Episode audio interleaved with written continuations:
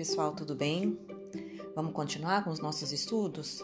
Espero que vocês estejam né, conseguindo ouvir grava as gravações e que estejamos juntos, né, refletindo, usando a sociologia para pensar né, a, nossa, a nossa sociedade, para pensar essa realidade que a gente está vivendo.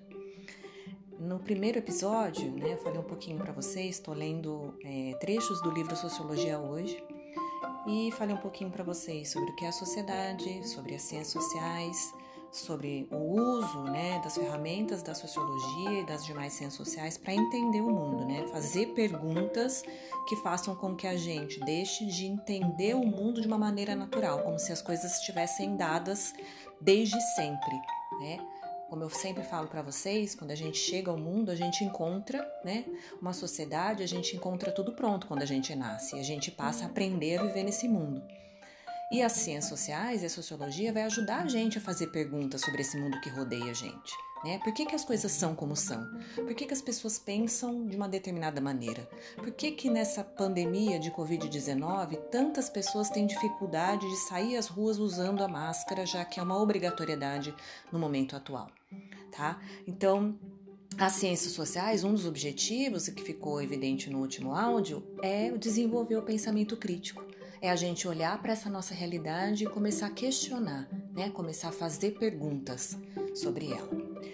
É, eu queria continuar lendo um trechinho né, do livro didático para vocês e a gente pensando junto.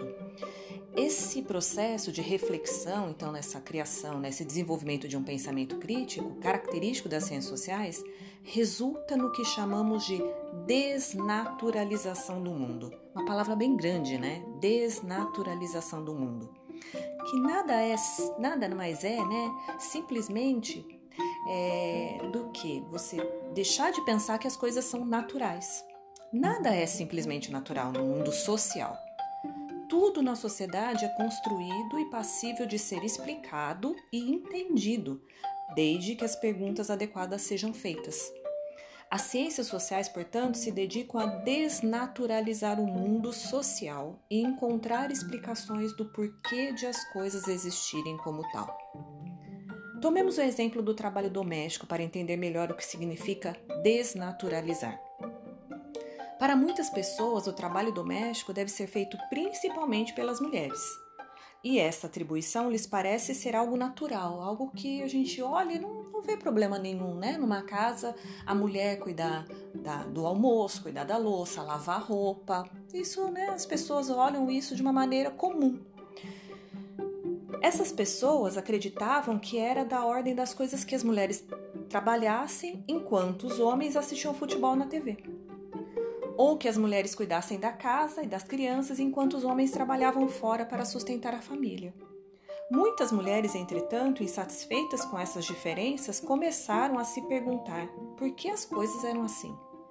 Esse, esse questionamento levou à constatação de que a sociedade tem se organizado em termos que favorecem os homens: maiores salários, mais tempo livre, menos compromisso com a educação dos filhos, etc. No geral, é assim. Assim, a pergunta levou à desnaturalização desses papéis atribuídos às mulheres.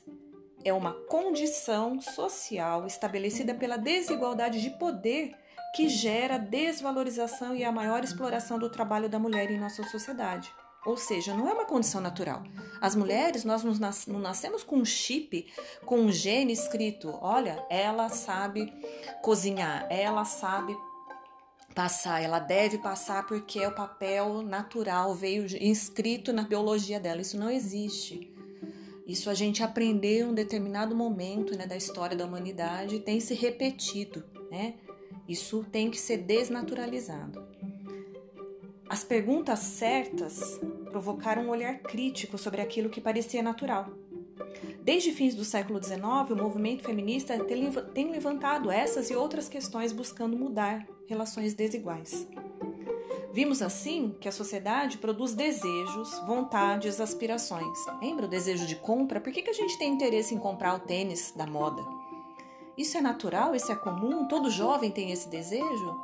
Como é que a gente aprendeu isso? Essa é a, palavra. A gente aprende né, a ter esses desejos. E as ciências sociais, pessoal, buscam entender como se dá esse processo, como ele opera e como diferentes sociedades produzem diferentes conjuntos de necessidades entre seus membros. Muito mais do que um conjunto de normas e regras, a sociedade é também espaço de conflitos, tensões e desavenças. A gente tem visto bem isso. Grupos em busca de privilégios, grupos que buscam que lutam contra a opressão, disputas religiosas, tudo isso faz parte da vida em sociedade. De um lado, massacres, discriminações sistemáticas, falta de liberdade, pobreza extrema, de outro, o talento de um músico, a destreza de um esportista, a genialidade de um pintor, a sensibilidade de um poeta, a imaginação de um, de um cientista, entre tantas outras manifestações do espírito humano. Essa incrível variedade da experiência humana em sociedade é alvo da atenção dos cientistas sociais. A ciência social e a sociologia dentro dela é uma ferramenta para entender melhor o mundo, mas exige de quem quer conhecê-la disposição para escutar o que as pessoas dizem. Um cientista social pode estar preparado para enfrentar questões polêmicas, sobre as quais pode ter opiniões muito diversas daquelas das pessoas com quem lida ou mesmo das de outros intelectuais.